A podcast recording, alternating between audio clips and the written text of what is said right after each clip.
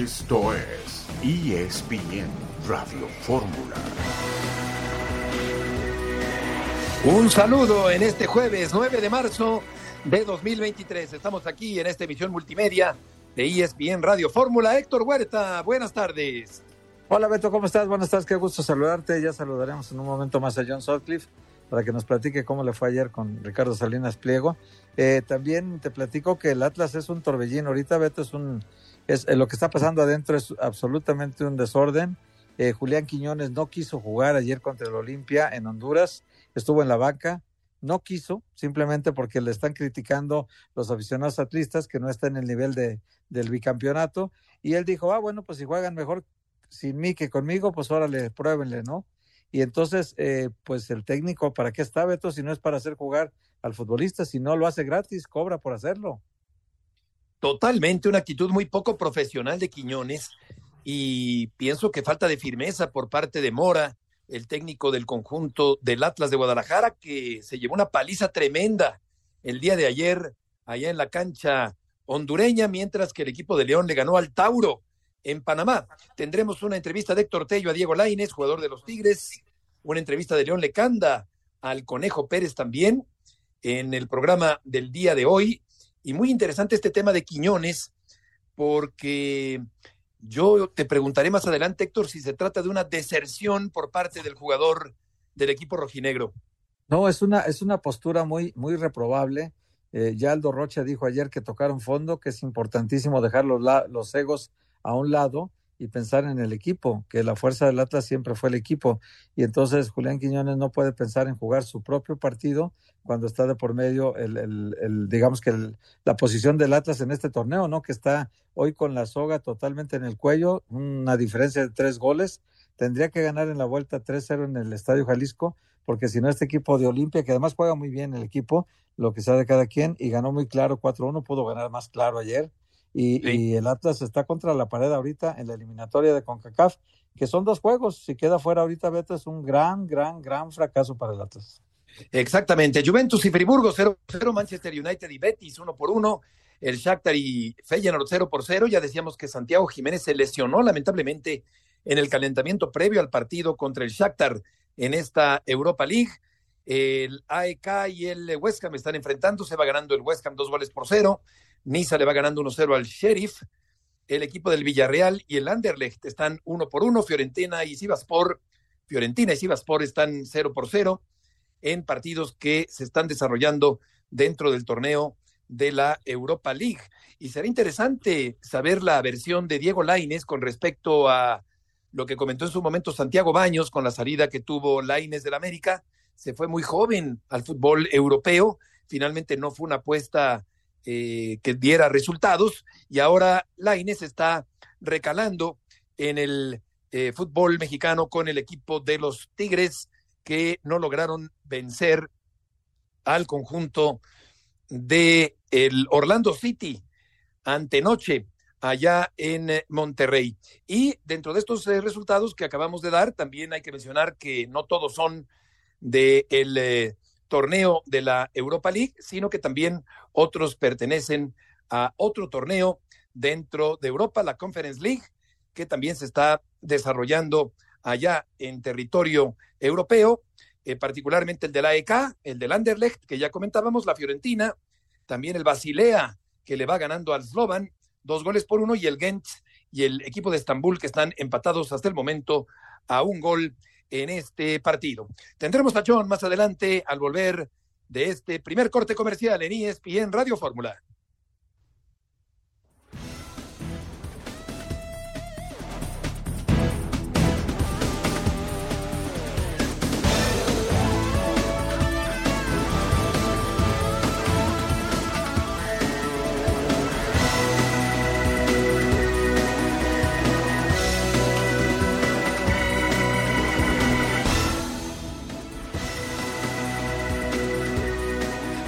Regreso en esta tarde de jueves en emisión multimedia de ESPN Radio Fórmula. John, buenas tardes. ¿Cómo estás, Betito? Compañeros, un, saludo. Andábamos en fútbol picante, pero bueno, información de último minuto. Les puedo confirmar que Luis Malagón será el portero titular del América este sábado contra Tigres. Me han confirmado hace ratito que Luis Malagón titular con el América contra Tigres. Y en la NFL, los Packers ya le dieron permiso a los Jets para negociar a Aaron Rodgers. Parece ser que Aaron Rodgers se va del Lambeau Field y se va a los New York Jets Football Team, o por lo menos ya tuvo reunión con el dueño de los Jets el martes, y parece ser como Favre en su momento se fue de Green Bay a los Jets, Aaron Rodgers hará algo similar. Correcto, John. Eh, me parece lógico que Malagón eh, llegue ya a la portería del América después de los errores que ha tenido Jiménez. Malagón es un buen portero y tendrá una prueba importantísima ante el equipo de los Tigres. ¿Cómo te fue ayer en el Ajusco? Muy bien, Beto. Yo creo que siempre que alguien abre su casa y te invita y está dispuesto a escuchar, se me hizo una, una gran plática con Ricardo y Benjamín Salinas Pliego en TV Azteca.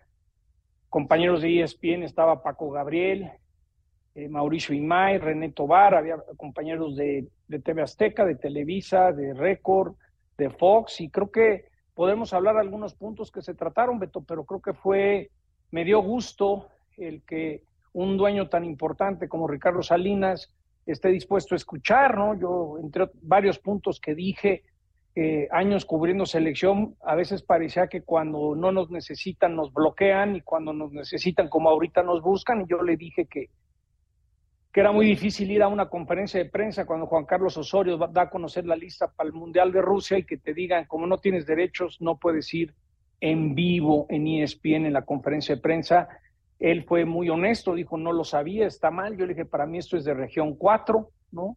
Eh, hubo varias propuestas. Él, eh, Ricardo siente que hay que copiar lo que están haciendo en Europa, Marruecos, tener la, la oportunidad de nacionalizar, de traer jugadores quizás eh, con una complexión diferente, aportar al fútbol mexicano, a la selección. Y muchos puntos, Beto. El, lo del el, cerrar el descenso, creo que algo muy importante eh, que hay que evaluar es en los últimos años de dónde venía ese dinero, quiénes son esos empresarios que quieren invertir. Yo creo que cerraron el, ascenso y descenso por el miedo de la gente que estaba llegando, no sabían de dónde era Beto. Entonces, muchos puntos que podremos ir tratando. Yo lo que agradezco es que por lo menos pudimos ir a decir cosas y, las anotó y, y, Ricardo siempre ha estado en el tema del negocio, el negocio sigue, yo le dije, pues vivimos una gran mentira porque el negocio está así, porque el vecino del norte está enamorado del fútbol mexicano, de la selección mexicana, pero nuestro producto es bastante malo, pero como los americanos lo consumen, pues ahí está el gran negocio. Entonces, le agradezco a Ricardo, a Benjamín, porque no, no fue como quiero hacer esto, no, son propuestas y, y creo que esta apertura ojalá se dé con otros dueños, ¿no? Yo creo que hemos tocado fondo y creo que están preocupados los dueños del balón de lo que está pasando. Entonces, que te inviten a una casa a decir, oye, ¿qué opinas? Y puedas decir lo que quisieras, o en mi caso dije lo que quise, eh, lo agradezco. Estamos hablando para poner en contexto al público de ESPN Radio Fórmula de una reunión, de una comida el día de ayer en las oficinas de TV Azteca con Ricardo Salinas Pliego, a la que asistieron eh, muchos periodistas eh, deportivos que, como explica John, dijeron lo que piensan. Y Ricardo Salinas también dijo lo que pensaba con respecto a este fútbol mexicano que pienso que no ha tenido los cambios inmediatos que tenía que haber tenido después del fracaso Héctor en el campeonato mundial, pero a final de cuentas es un ejercicio interesante el que nos platica John que tuvo el día de ayer. Hola John, qué gusto saludarte. Yo lo que me da la impresión, John, y lo vengo comentando hace una semana, un poco más, que me platicaron cómo, cómo venían las aguas ahorita en el fútbol mexicano, lo que me da la impresión es que es, que es, que es un grupo que todavía no completa mayoría para tomar decisiones, que es el grupo caliente, que son dos equipos, es el grupo eh, Orlegui de Iraragorri, que son otros dos equipos, y son los ocho eh, con los cuatro de Salinas, donde está la mitad, bueno, el 70% tiene Orlegui y el 30% de Atlas y Santos, pero son, en realidad son seis equipos nada más, eh, junto con, digamos, Mazatlán, Atlas, Santos, Puebla, eh, Querétaro y Tijuana, esos seis equipos están con la iniciativa clarísima de varias cosas. Una, que ya no haya ascenso y descenso. Eliminarlo de manera definitiva, que sean plazas fijas, que los inversionistas no arriesguen su inversión con un descenso que les hace perder de golpe y porrazo el 90% de su inversión cuando un equipo desciende. Luego también la multipropiedad que no termine nunca, que siga la multipropiedad en México eh, y también están con la idea de que no se reduzca el número de extranjeros, que porque la liga necesita la competencia de los extranjeros y el jugador mexicano es muy caro, en fin, pero ellos lamentablemente no tienen mayoría.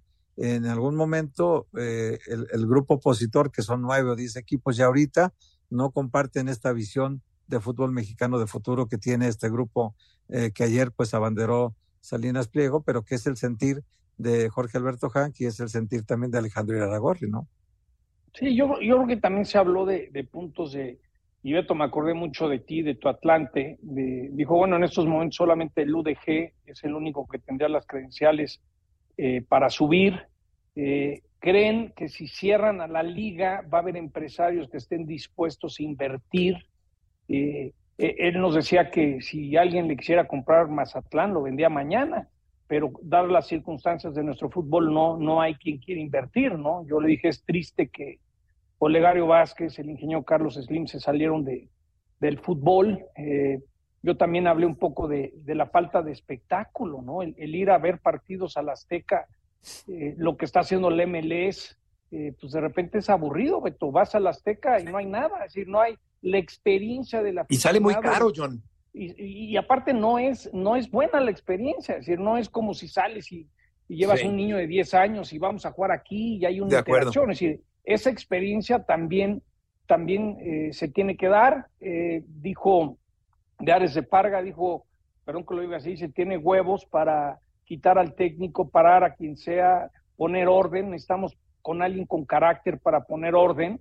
Yo creo que en algún momento dado a toro pasado es muy fácil decirlo, pero creo que sintieron que John en su momento no, no paró en seco al Tata y traen a Ares de Parga para parar en seco totalmente si alguien se está saliendo de la línea, ¿no? También nos mencionó que pues había enterado, aunque él no sepa mucho de fútbol, que pues de repente había técnicos de, de, selecciones inferiores que vivían en Tijuana, ¿no? Entonces, ¿cómo van a visorear o cómo van a trabajar si están en Tijuana, por dar un ejemplo, ¿no? Entonces, yo lo que saco ayer, y lo dijo, en Qatar el negocio funcionó. Fue vergonzoso ver a nuestra selección. Yo siempre me he preocupado por el dinero y ahora quiero ayudar en lo futbolístico, aunque no sepa de fútbol, porque no podemos estar ahí. Entonces, ahí está la apertura. Entre otros, comentaron lo dividido que está el fútbol, ¿no? Porque es un hecho que hay grupos y hay, hay, hay una estira y afloja en todo esto. Entonces, fue un ejercicio, no es como se nos dijeron, nos gustaría que mañana salieran a decir tal, tal y tal, para nada. Todo el mundo dio su opinión, unos hablaron más que otros y tan tan, ¿no? Es decir, no, yo agradezco que por lo menos un dueño importante tuvo la, la, la, educación de invitarme a su casa y escucharme las cosas que yo siempre he dicho al aire y que no estoy de acuerdo. Y creo que en mi caso pues fueron bien recibidas y creo que Héctor, tú como reportero lo sabes, a veces eh, por lo menos que te escuchen, ¿no? Y, llevas un año, unos años en esto y por lo menos, oye, ¿cómo la ves? Fíjate que yo lo veo así y por lo menos alguien te escuchó porque eh, en vez de simplemente decir, ay, la prensa nomás habla para hacer polémica, ¿no? Ayer nos escucharon. Sí, sí, sí. Sí, sí, digo, yo no estuve ahí, pero eh, creo que por lo que he estado escuchando de, de los que estuvieron ahí presentes, me da la impresión de que, pues como intento no es malo, eh, lamentablemente, pues también el presidente de la federación en su momento, John de Luisa, creo que tuvo que haberlo hecho también, tuvo que haber hacer un ejercicio de este tipo, no lo hizo, me parece que en todos los cuatro años y medio que ha estado ahí no lo ha hecho. Entonces, este, sí creo que muchas veces el canal lo cierran ellos mismos, el canal de comunicación lo cierran ellos mismos y después ponen políticas que saben ellos que afectan a, intereses de terceros, pero pues como están cuidando ellos su negocio, su negocio, lo ven como su negocio, no es el negocio del fútbol mexicano y el, realmente el fútbol mexicano no es de ellos, es de todos, pero ellos lo ven desde el punto de vista de los derechos de televisión y sobre eso se manifiestan como si fueran los dueños de la selección, los dueños de la federación, los dueños de todo, y no lo son. Sí, yo, yo comenté del dueño del Austin FC, el señor Margain, y, ese, y su suegro es el dueño de Reforma, Junco, que no necesariamente se llevan bien con, con, TV Azteca, lo que él me dijo en su momento, ¿no? Que Las Vegas había ofrecido 800 en un estadio, 400 por la franquicia, San Diego dice, le meto 200 al estadio que están haciendo los aztecas colegial, y otros 400, y la MLS dijo, ¿sabes qué? Ahorita estamos bien, no necesitamos más equipos, ahí te avisamos. Dije, es triste que aquí Querétaro sufre un problema, pero como no le podían quitar el equipo a Hank y nadie le había pagado los 30 millones, luego me dijeron que eran 60 millones, pues tan tal, ¿no? Y también dijo Ricardo de, del empresario que quería quedarse el Querétaro, dijo, pues la verdad no se lo quedó porque no, no, pagó, no tenía la, la lana en su momento para pagar. Entonces, esas cosas es bueno escucharlas, ¿no? Yo por lo menos como reportero me, dio gusto porque y ver eh, pues, diferentes puntos de vista. ¿Qué saco de todo esto? Que nuestro fútbol, la industria, está en el piso. Está sufriendo y hay que hacer eh, eh, cosas de fondo porque el negocio, y súmale que el MLS, lo que yo vengo diciendo hace años, pues ya nos comió. No, nos vienen comiendo, pero fácil. Y aparte yo no sé si lo notes, porque hemos estado tú y yo y Beto muchos años en este medio, el fútbol mexicano está más dividido que nunca. Los grupos están fragmentados. muchos grupos, sí, es verdad, muy fragmentado. De nada sirve que se estén peleando todo el santo día este grupo Pachuca y Orlegui, es la verdad, eso también hay que... Ellos, eh, ahí, está, ahí está la división, ahí está la división. Exacto, alguien tiene que llegar y decir, Después de este corte comercial.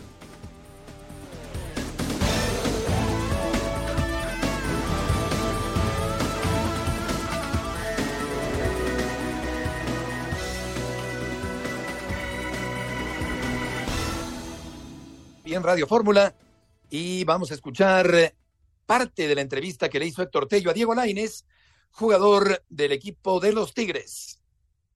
¿Qué diferencia has encontrado en forjarte una carrera en la América al llegar ya con un peso específico en un club como Tigres que también exige ya ganar?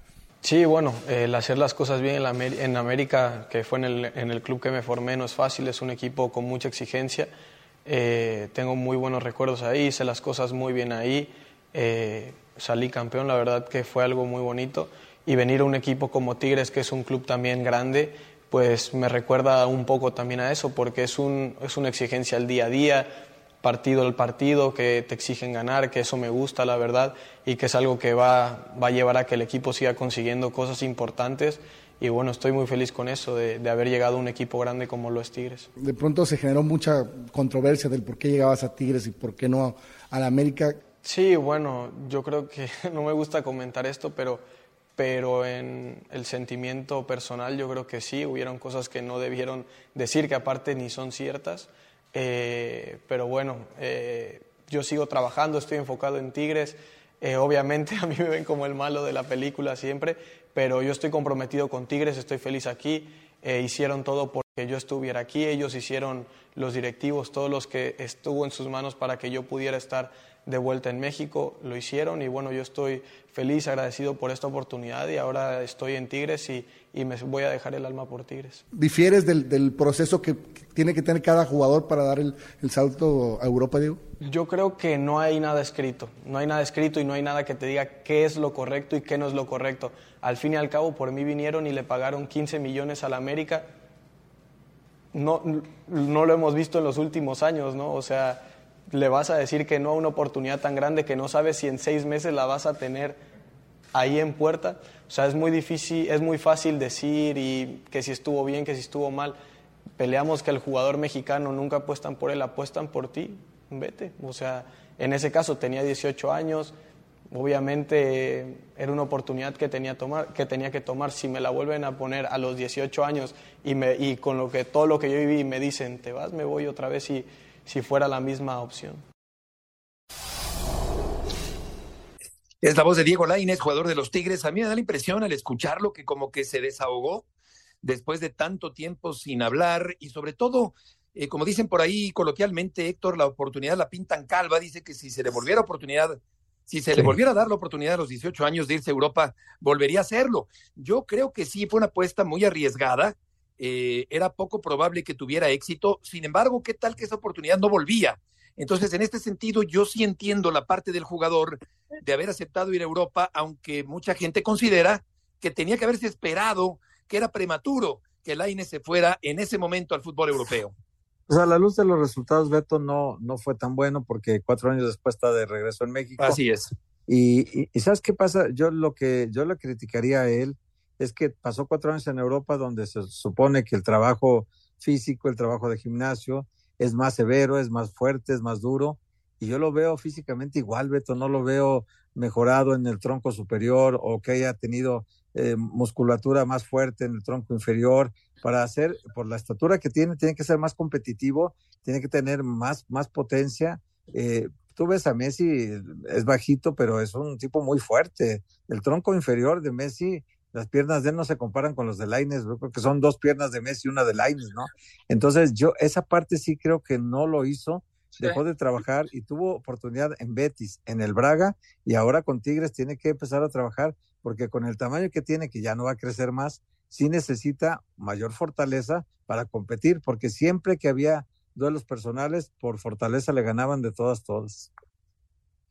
Sí, no, no es un jugador fuerte o corpulento, claro. Oye, John, fíjate que, me llama la atención también como que desmiente la versión americanista de del momento en que terminó de los dos millones de dólares, ¿no? mexicano pues, pues, Santiago Baños salió en su momento a decir algo que también, por ejemplo, surgió ayer en la reunión en TV Azteca, es el llamado fair play, ¿no? El, no tanto un tope salarial, pero tratar de poner algunos candados donde eh, más o menos todo el mundo compita con lo mismo, Beto, porque sí creo que ahorita Tigres y Monterrey pues están gastando lo que nadie gasta, ¿no? Porque el caso de Tigres, pues Cemex le da 200 millones de dólares extra, gástate, los hacemos más cemento y no pone nada. Y otra cosa que también comenté ayer, que nuestro fútbol y la selección vale tanto y está el negocio porque tenemos a los vecinos del norte que la consumen, la compran, la venden, eh, compran todo, pero nuestro producto es malo y tenemos muy pocos jugadores que van al extranjero. Ayer Ricardo Salinas decía, ¿cómo le hacemos para meter a 20 mexicanos a equipos tops? ¿Qué se les ocurre? ¿Cómo hacerlo? Y yo creo que el ejemplo de, de Laines es clarísimo. Por 15 millones de dólares se tuvo que ir, pero fueron tan malas sus decisiones que le costó no ir a un mundial, ¿entiendes? Pero revivimos porque no hay. Díganme ahorita cuatro figuras del fútbol mexicano, de la Liga MX, que son figuras. Henry Martin, ¿quién más? ¿Quién más? Luis Chávez. Mexicanos Luis Chávez, Luis Chávez Vega, sí, Alexis Guzmán, Vega, es decir, son, son pocos, Guzmán, ¿no? el Pocho, es, sí, poco sí, lo, sí. es poco lo que tenemos, entonces eh, yo creo que Laines también tiene que ver mucho los promotores que te sugieren, porque yo aprendí hace muchos años que en el trabajo tampoco la lana es todo, ¿eh? Y yo No, creo que se claro fue que por no. la lana, se fue por la lana y pues el no haber ido al mundial, pues yo no creo que haya tomado buenas decisiones y no sé si, si en Tigres va a ser protagonista en un plantel plagado de tantos jugadores importantes, ¿no? Yo creo que Pues- lo de un, po- un poquito lo de Laines es un poco el reflejo de lo que vive el fútbol mexicano. Tenemos tantas ganas, Héctor y Beto, de tener figuras, que se vaya a Europa, lo vendieron en 15, pero pues ni jugó, ni jugó y ya está de regreso. Sí, fue suplente en Betis, suplente en Braga, suplente en Tigres. Esa es su historia.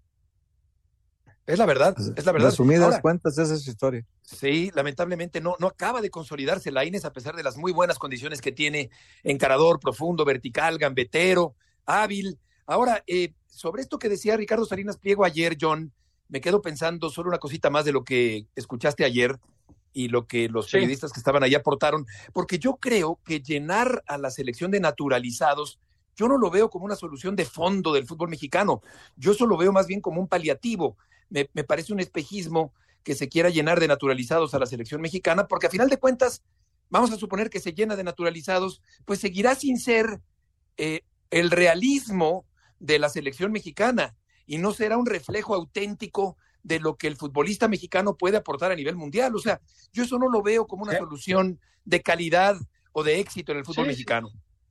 Yo, yo decía, bueno, ok, vamos a decir que lo hagan para el Mundial de aquí en 2026, no da tiempo.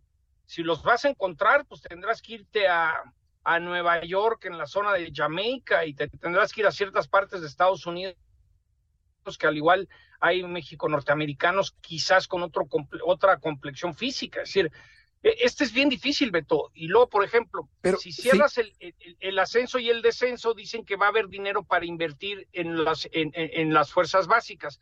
Pero mientras no hagas eso, nadie va, va a gastar, por ejemplo, dijo Mazatlán, pues tengo que gastar en extranjeros para no pagar la multa del descenso. Entonces, yo creo que estamos en un momento bien difícil, Beto. Por lo menos, a ver, las ideas, ¿cuáles son las ideas? Bajas el número de extranjeros, entonces tienes que poner un tope salarial, porque si bajas el número de extranjeros, mañana va a resultar que va a haber un mexicano que vale 20 millones de dólares, porque así luego se gastan aquí, ¿no?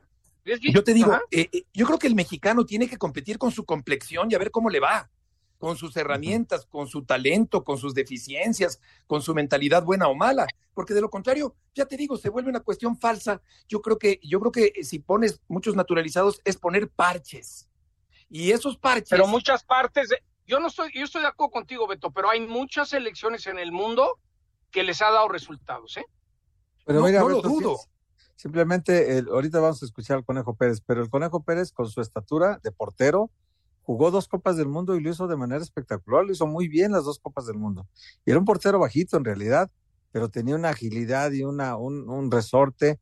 Y bueno, pues ahorita ya está en otro chamba, pero seguramente esa experiencia del conejo y de muchos otros también se puede capitalizar preguntándoles a ellos cómo, cómo hacer muchas cosas, ¿no? En el fútbol. Es que, es que acaba por ser, querido Héctor, querido John, acaba por ser eh, esta, esta idea globalizadora, acaba por restarle identidad a, lo que tiene cada país. En este caso estamos hablando de deportes, de, un deportista en particular, que es el futbolista, que es tan seguido y que tiene tantas cualidades, pero que también tiene defectos. Y que por consiguiente esos defectos le impiden, John, al futbolista mexicano aspirar, bueno, no aspirar, pero llegar a ser de primera. o sea, está legítimo el fútbol mexicano de trascender a nivel mundial. Sí, sí, sí yo, yo lo dije ayer, vivimos una gran mentira y esa mentira, lo vuelvo a decir, es porque en Estados Unidos se consume la Liga MX y la selección mexicana, entonces es un gran negocio. Pues ahorita vimos en las últimas horas en esta actividad de la CONCACAF, pues a los equipos mexicanos no les fue muy bien, pero a ver, vamos a decir, Héctor y, Beto, que, que hicieran esto de traer a cinco jugadores eh, con aspectos diferentes en lo físico y le diera resultados a México y México llegara al quinto partido. ¿Está bien hecho o no está bien hecho? Pues yo para mí no, para mí no porque entonces ya no es la selección mexicana, es una torre de Babel eh, con el uniforme verde. No, pues va a haber, va a haber, va a haber varios naturalizados con coca, ¿eh? Se los adelanto. No, pues estamos fritos. varios, tres o cuatro, ¿eh? Va a haber varios. Estamos fritos, porque entonces no va a haber un avance real del futbolista mexicano. Y, luego otro, otro tema que, Vamos al corte, John. mucho en todo esto. Un segundito, Trota. Volveremos enseguida en ESPN Radio Fórmula.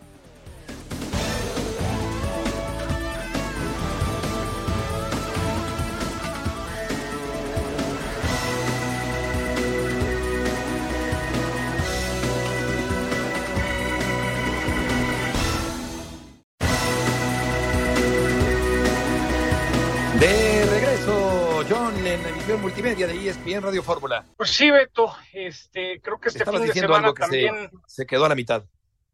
Sí, nomás, a ver, yo creo que hay muchas cosas que, que hay que ver a fondo, qué, qué es lo que está pasando, ok, si bajas, yo te voy a decir cómo yo veo un modelo, yo veo un modelo donde bajes el número de extranjeros y pongas un, algún tipo de tope salarial, algún tipo de fair play, para desinflar un poco al futbolista mexicano y eso lo provoque a irse a jugar a Europa.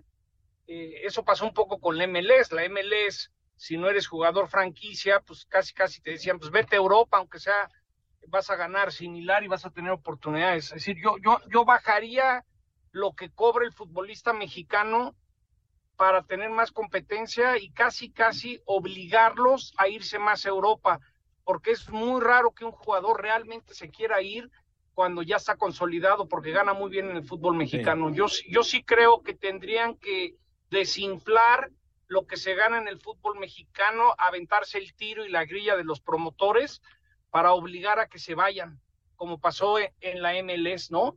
Eh, eh, ayer enseñaron algo que yo ya había visto de, si tú ves cuántos jugadores top mostró México en, la, en el Mundial pasado, pues solamente creo que era Arabia Saudita con menos. Es decir, Polonia tiene más jugadores en, en equipos top que México. Entonces, eso es como lo que yo creo que tienes que encontrar la manera que económicamente los obligues a emigrar y, y, que no estén en su zona de confort. Yo lo veo pues sí, porque viven con opulencia, viven en una muy buena posición económica y entonces no. les atrae tanto irse a, Europa. Eh, y además, pueden darse casos así, ¿no? Esos gráficos, Beto, los, los otorgó, por cierto, Orlegui. O sea, Orlegui comparte totalmente esta visión que, que conocieron ayer de Ricardo Salinas, igual que la comparte también el Grupo Caliente, porque además sus equipos deben estar eh, ahorita otra vez en problemas de descenso. El Atlas va a tener otra vez problemas de porcentaje, 13 puntos el torneo pasado, ahorita lleva 9. Entonces, son dos malos torneos, ya te meten en una zona de descenso. Mazatlán tiene un pésimo torneo ahorita, el Puebla también tiene un mal torneo, Tijuana y Querétaro están en problemas de descenso ya desde este torneo. Entonces, eh, aquí todo, todo se hace de acuerdo a los problemas que, presentan tus franquicias, no a las necesidades de futuro del fútbol mexicano. Pues sí, y, en ese sentido se, blinda la liga. A la, a la, desunión que hay. Claro, claro. La, la, desunión, también creo que el próximo presidente de la Federación Mexicana de Fútbol sería Juan Carlos Rodríguez. Ayer me enteré, no sabía que no le gusta que le digan la bomba, no le diremos ya la bomba, no sabía eso. Él trabajó muchos años eh, llevándole eh, Televisa Deportes y TUDN y Univisión a Televisa, suena como, como candidato principal para presidente de la federación. Pues yo creo que se está viviendo una verdadera crisis, ¿no? Yo creo que si le vemos lo positivo a lo vergonzoso que fue Qatar, pues ojalá en su momento Grupo Pachuca hiciera algo similar y escuchar y, y ojalá esto se pueda copiar un poco, Héctor, y por lo menos yo, yo sí creo que cosas que me gustarían haber dicho ayer las pude decir y, agradezco ese punto de vista, ¿no? Eso está bien, el, ejercicio de, ayer. Vamos a escuchar al Conejo Pérez, el eh, ahora director deportivo, ya en otro puesto, ya en otra encomienda eh, del equipo de la máquina cementera. León Lecanda platicó con el Conejo Pérez. Creo que realmente terminó para ustedes pesando a favor de elegir a alguien como Tuca. Sí, sí, como no, como no, la verdad que fue algo muy, muy, muy, muy difícil porque son gente de mucha experiencia, son gente exitosa, son gente eh, muy capaz y bueno, al final eh, nos vamos por Tuca, por, eh, me gusta esa exigencia, sus formas, el cómo se maneja, al final este, el Tuca está, está buscando el, acomodar sus fichas de acuerdo a, las características del jugador, de acuerdo a cómo él las percibe o las ve, ¿no? Entonces, eh, sí, sin duda eh, fue un golpe fuerte el, haber perdido contra, contra Mazatlán, veníamos con una buena inercia, una de, dos partidos ganados y, bueno, no se pudo ganar este partido, sin duda el rival también cuenta. Eh, tuvimos algunas oportunidades, no las concretamos, al final la historia, ¿no? Ya se la saben. Esperemos que ahora el partido que viene sea diferente. Ese significado del partido de Pumas o de América o de Chivas, ¿y, le sabe diferente la semana? Creo que los muchachos están conscientes de, del, partido que viene.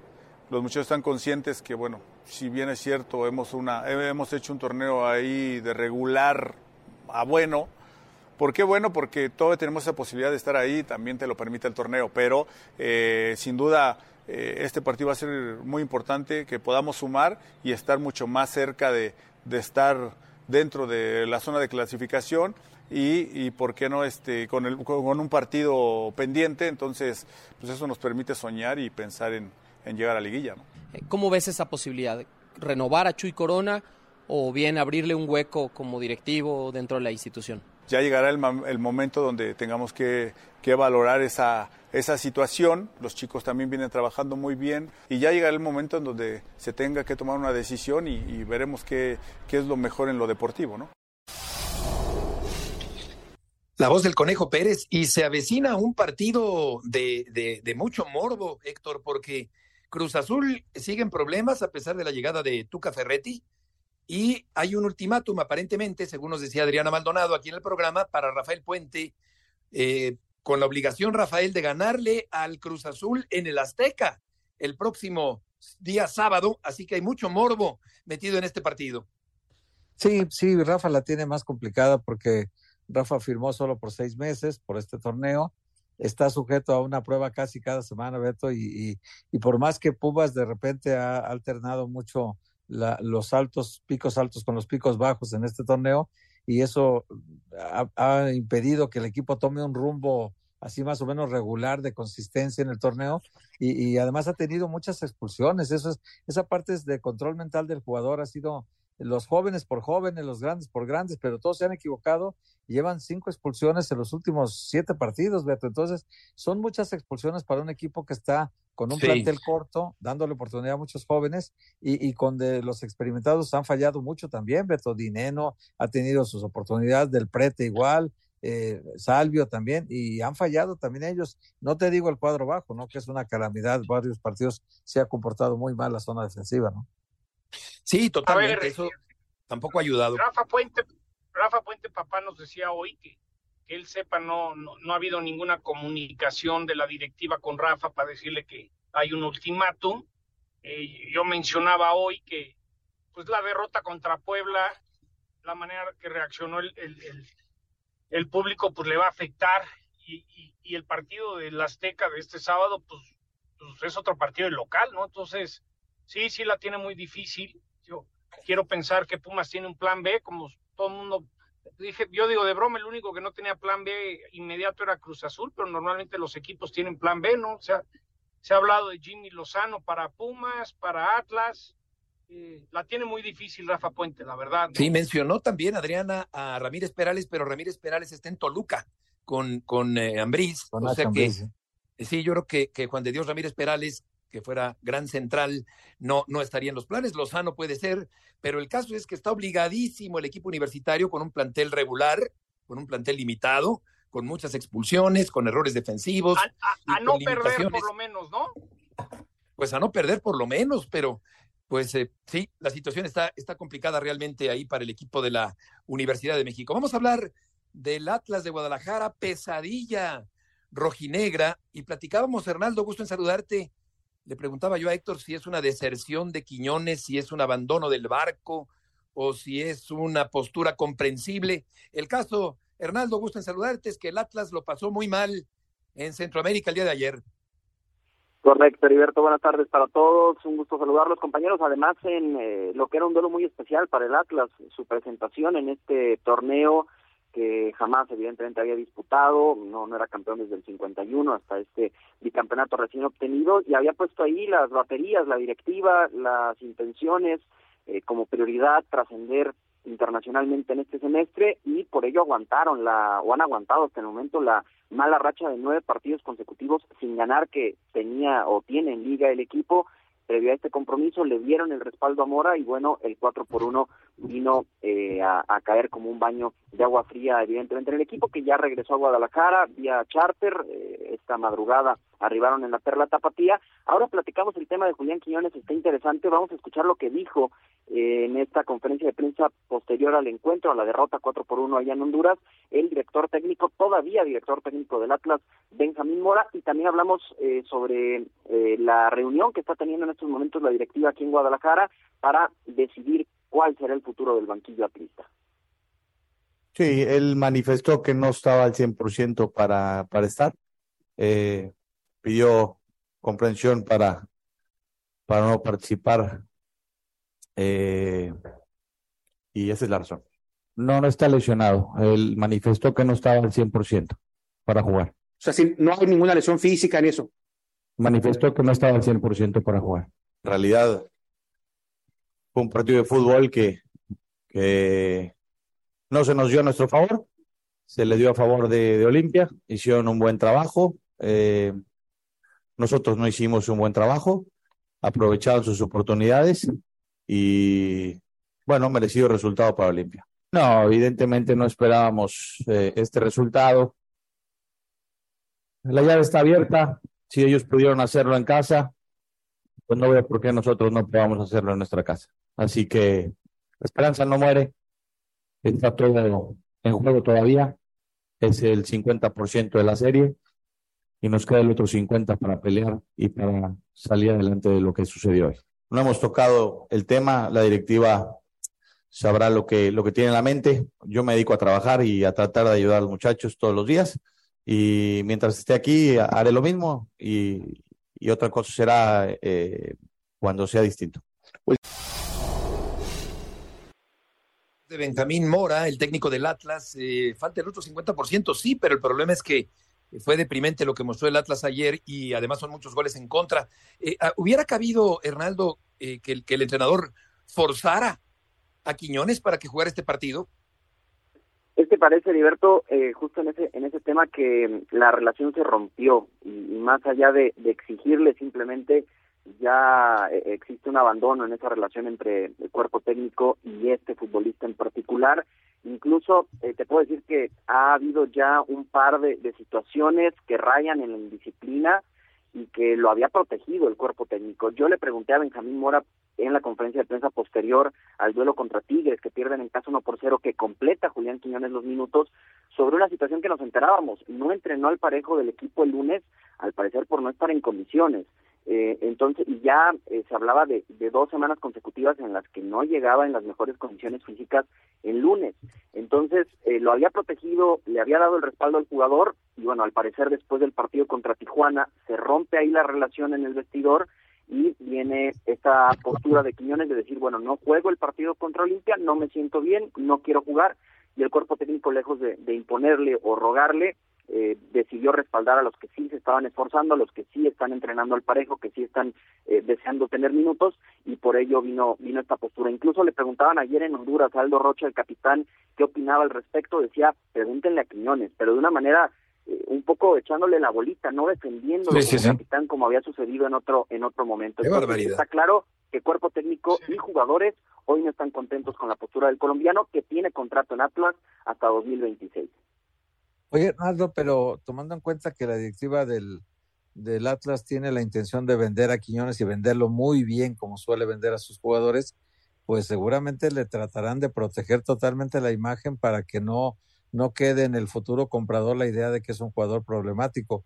Pero Benjamín Mora, te pregunto, ¿ya perdió el control del grupo o lo sigue teniendo el respaldo?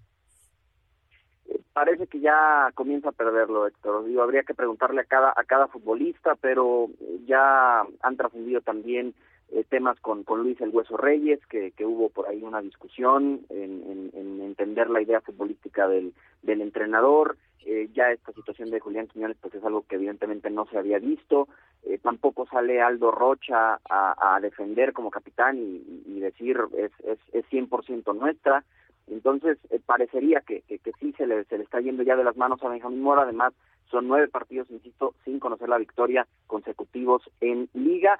Reciben a León este sábado y lo que nos enteramos en el tema de, del entrenador con, con los zorros del Atlas, hay una reunión esta tarde de la directiva de Pepe Riestra, de Alejandro Iradagorri, hablarán con, con Mora, escucharán cuál es su postura, qué pasó con el tema Quiñones, hablarán con algunos líderes del, del plantel y tomarán una decisión. Si deciden cesarlo, eh, sería Omar Flores, uno de los auxiliares institucionales que ya ha entrado un par de ocasiones como interino, quien asuma este par de compromisos contra León el sábado y a media semana la vuelta de Conca Champions contra el Olimpia. Y en cuanto a eh, nombres que, que se, va, ya comienzan a escucharse en la Perla Tapatía, están el de Pablo Lavallén, un viejo conocido de la directiva, aunque parece más un tema de promotores que buscan acercarlo al Atlas, eh, no lo conoce como tal Grupo Orlegui, y el caso de Jaime Lozano, que está viviendo en Aguascalientes y esperando una llamada eh, para recibir una nueva oportunidad en Liga.